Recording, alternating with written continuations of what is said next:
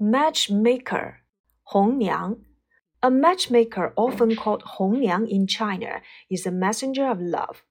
In a Chinese love story, a young man fell in love with a rich lady.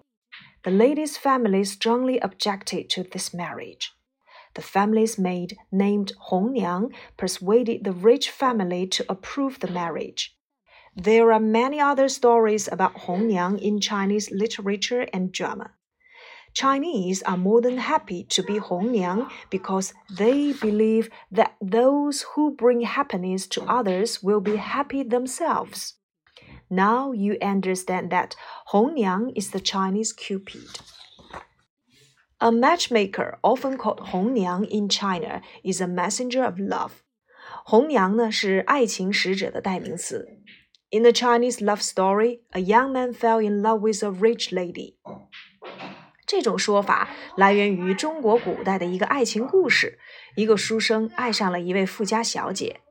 The lady's family strongly objected to this marriage，但是小姐的母亲极力反对他们的爱情。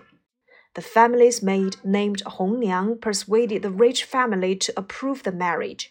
小姐有位聪明伶俐的丫鬟叫红娘，她劝解小姐的母亲，最终促成了小姐与书生的美好姻缘。There are many other stories about Hongyang in Chinese literature and drama. 中国的文学和戏曲当中有很多表现红娘故事的作品。Chinese are more than happy to be Hongyang because they believe that those who bring happiness to others will be happy themselves. 因为中国人认为啊，在生活当中，乐于当红娘这件事情，就代表着能够给别人幸福，也会给自己带来幸福。 Now you understand that 红娘 is the Chinese Cupid. 现在你知道了，中国的丘比特就是红娘。